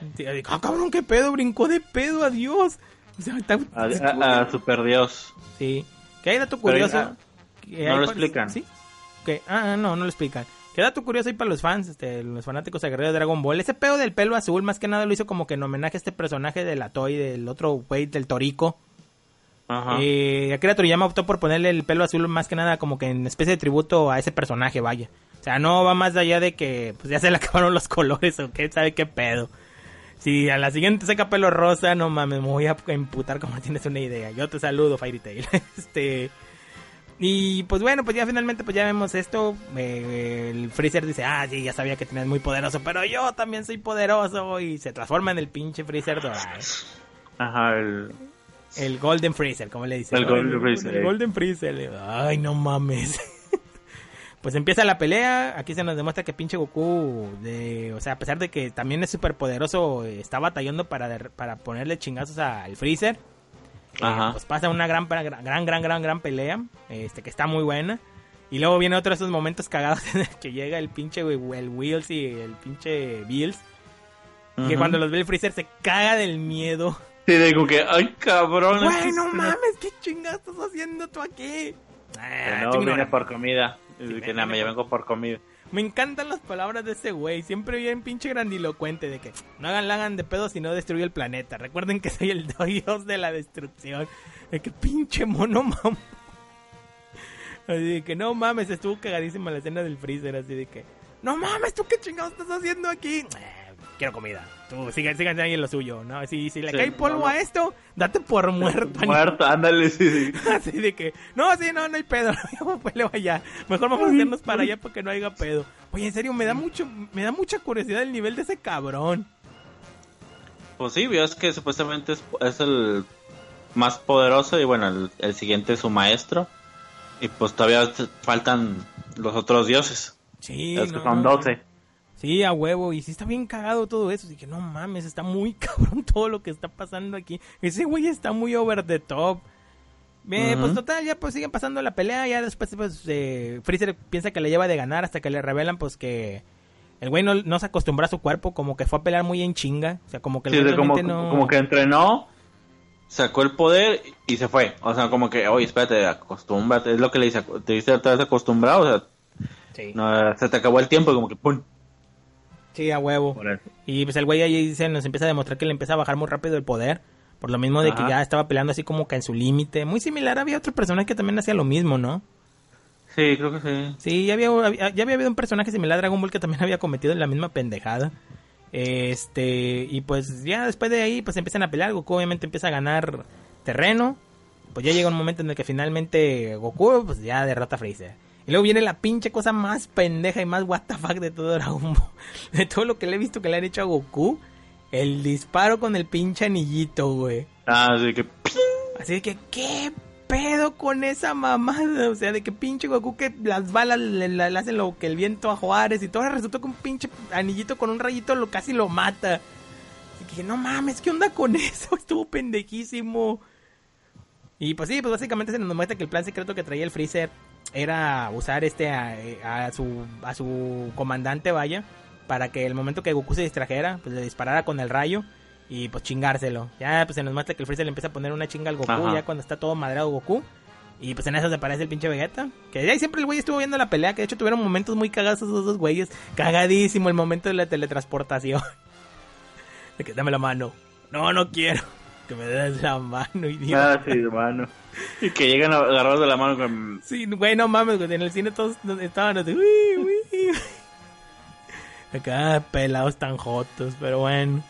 Este, pues ya se nos demuestra que pues Vegeta va, se, se le hace pedo a Freezer ahí también, de que no, pues tú yo sé que tú te quieres volver a unir a mí porque me, medio me ayudaste a ganarle a Goku ahorita.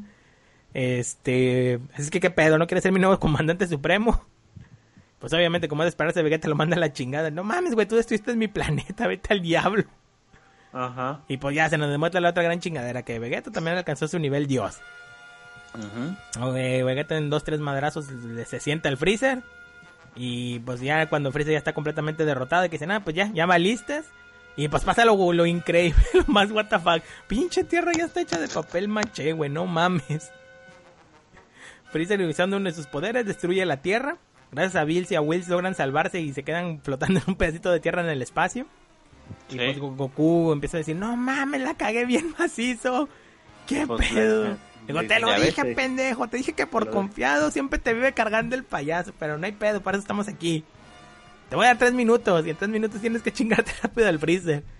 A lo cual, según esto, hay un tratado cósmico que no pueden utilizar el viaje en el tiempo que porque está prohibido. este, pero al momento que Bulma le dice que el güey, oye, no les vas a decir nada a estos güeyes. No, no, no hay pedo, esos vatos, no, no, no, no, hay pedo con esos güeyes. Este, pues viajan en el tiempo, logran regresar. Este, Ajá. pues se nos demuestra que Goku de una forma bien cool se chinga el Freezer. Oye, estuvo muy mamón eso. Sí. Que nomás le grita. Freezer y luego pum, el Kamehameha y lo despedaza, pero ya ahora sí por completo, así que no quedó nada. Y pues bueno, pues ya básicamente pues viene siendo así como que el resumen pues en chinga loca de lo que vino siendo la película de, de Dragon Ball, la, resur- la resurrección de Freezer, dura una hora 30 minutos. Bastante efectiva, lo siento como muy buen preámbulo para el inicio de lo que va a venir siendo Dragon Ball Chao. Porque sí se ve a, a leguas que de ahí va a iniciar. Este, Sí, de, de hecho, de Sí. hecho, estaba viendo una nota, este, en Engadget, que pero en Gizmondo. O sea, lo que es este, eh, acaba, empieza con lo de después de Majin Buu, Sí. pero no van a tomar en cuenta lo de U para nada. Sí, pues porque se supone que eso es más al futuro. Pues si estamos viendo que en la película vimos que No, no, una bebé. Sí, o sea, pero no van a tomar en cuenta lo que es U, o sea, lo del torneo, nada de Ah, eso, cuenta que no existe. Ah, ok, ya. Línea, línea alternativa. va- Va a ser después de, de Majin Buu. Este, la serie va a tomar elementos de las dos películas, pero acuérdate que como son novas no van a entrar en canon. Y Sí. pues va a ser algo nuevo. Y, y Dragon Ball GT, pues olvídalo. ¡Sí! Dios es grande y me escucha. Estudio Dragon Ball GT. Pero pues bueno, pues sí, en general eso vino siendo la película. Pues tus impresiones finales, chicos, ¿la qué te pareció la película, güey? Ya, ahora sí, hablando, dando tu opinión final sí de me ella. gustó. Sí me gustó, mejor que que la anterior. La anterior pues era puro chispe y aquí pues ya un poco más de acción. Me gustó el efecto del nivel Dios, aunque no te lo explican cómo lo, cómo lo obtuvieron. Ah, Tengo mi teoría. no sé Yo- como que tanta falta. Yo tengo mi teoría de que al, al hacer el ritual, los que hicieron el ritual se pescaron algo del poder. Esa es mi teoría. Bueno, pues podría ser. Pero, Pero, pues bueno, pues, sí, bueno. pero sí. ¿Algo más? No, pues nada más y pues que las vean. Está muy buena. Sí, sí. Ahí que vayan a la escena post y la escena post créditos. Ah, sí, es cierto. No, pero eso no lo spoilees. No, no, no, esa ya sé. Sí, a huevo. Este, pues bueno, pues ya en general, pues ya mi opinión general de la película. Neta no esperaba nada. o sea, no esperaba nada absolutamente de la película. Decía, van a salir exactamente con la pinche misma mamada que fue la batalla de los dioses. Va a estar bien pinche idiota la película. Pero me llevé una sorpresa muy agradable. O sea, sí me hizo recordar mucho el pedo de cuando estaba más chavo y veía con mucha ilusión todos los días Dragon Ball Z. Este, sí me hizo revivir muchos esos momentos, vaya de cuando veía la serie original y sí me dio mucho gusto este volverme a reencontrar con todo lo que vino siendo eh, lo que realmente yo conocía más como Dragon Ball bueno como Dragon Ball Z vaya y sí es muy divertida la película o sea sí tiene su como es de esperarse de, de Akira Toriyama y todo eso tiene sus momentos muy pendejotes pero, o sea, sí está rescatable. Si son, obviamente, son muy fanáticos de la serie, pues vayan a verla sin miedo. O sea, sí, sí está muy buena. Me atrevo a decir que está incluso mejor que algunas de las ovas que tanto hemos visto. Este, y sí es una película súper divertidísima. Bueno, está muy divertida, vaya, no puede ser súper divertidísima. Está muy divertida, está muy palomera. Y pues sí, es recomendable que la vea la banda, vaya. O sea, sobre todo si son muy fans de Dragon Ball. Si ya son de los nuevos neotakus, a lo mejor les puede cagar un poco el palo. Porque pues ya, ya Millennial.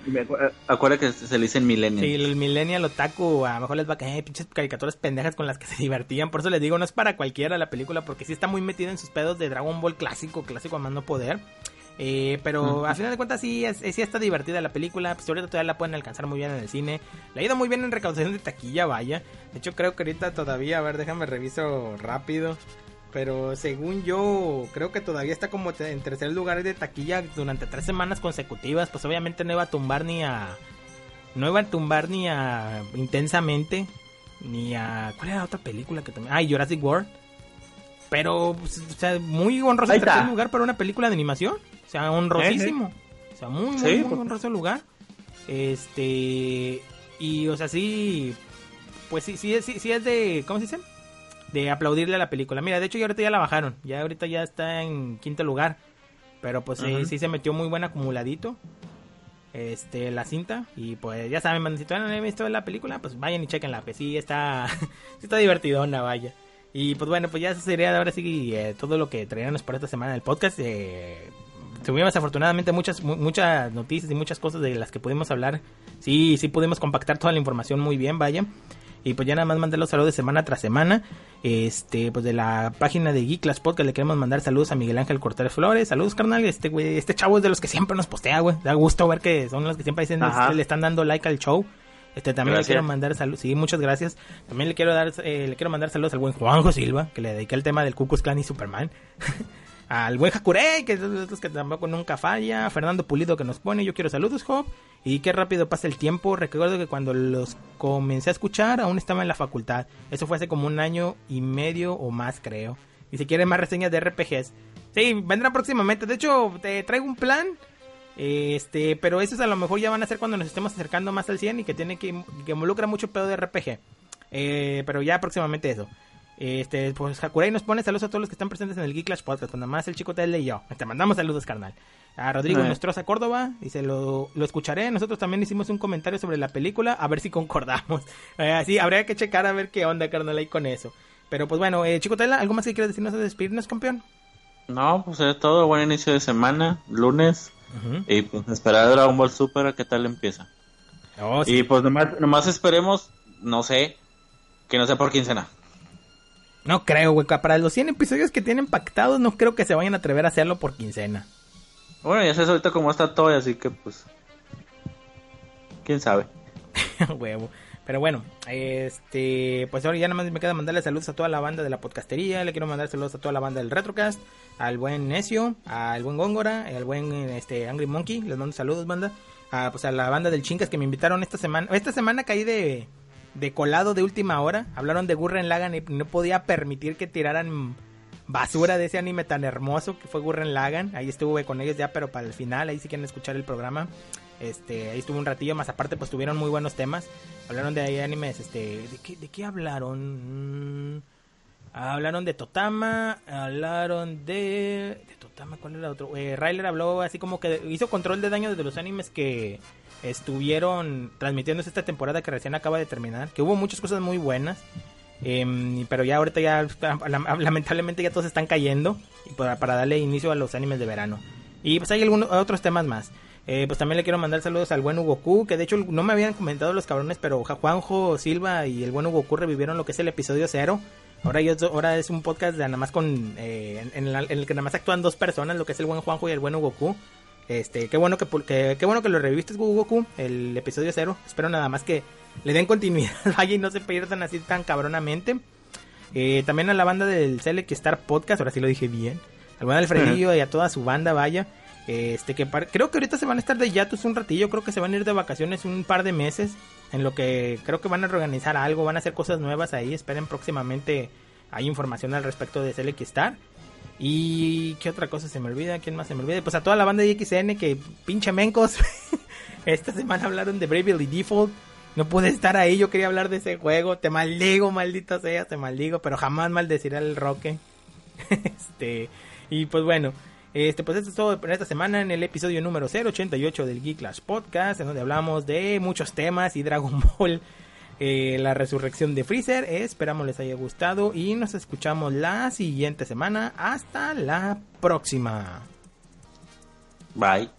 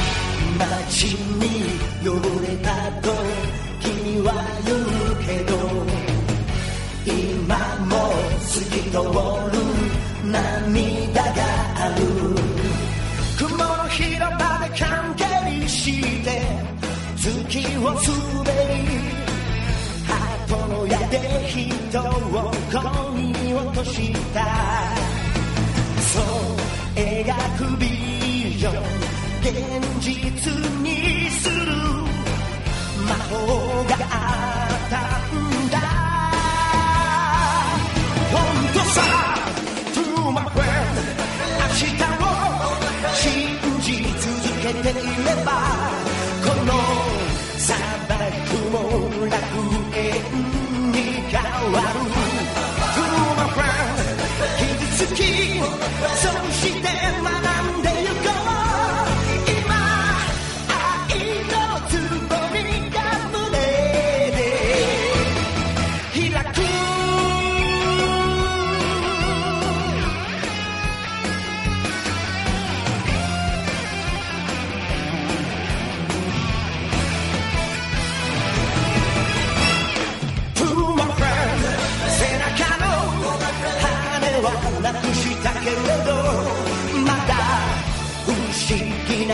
力の凍ってる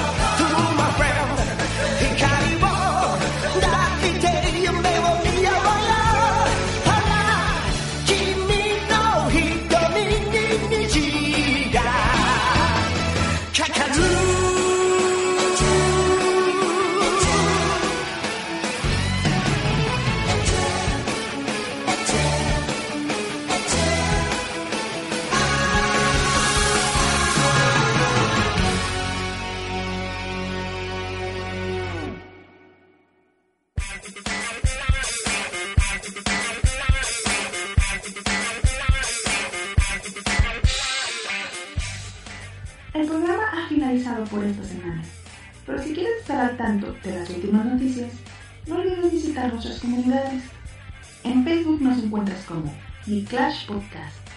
En Twitter estamos como arroba Clash 2003. Si tienes algún comentario o queja del programa, siempre nos puedes escribir a geekclash.com. Y no olvides que nos encuentran tanto en iVoox como en iTunes, tus comentarios siempre serán bien recibidos y tomados en cuenta. Por tu atención, muchas gracias y sigue escuchando Geek Clash Podcast. Hasta la próxima.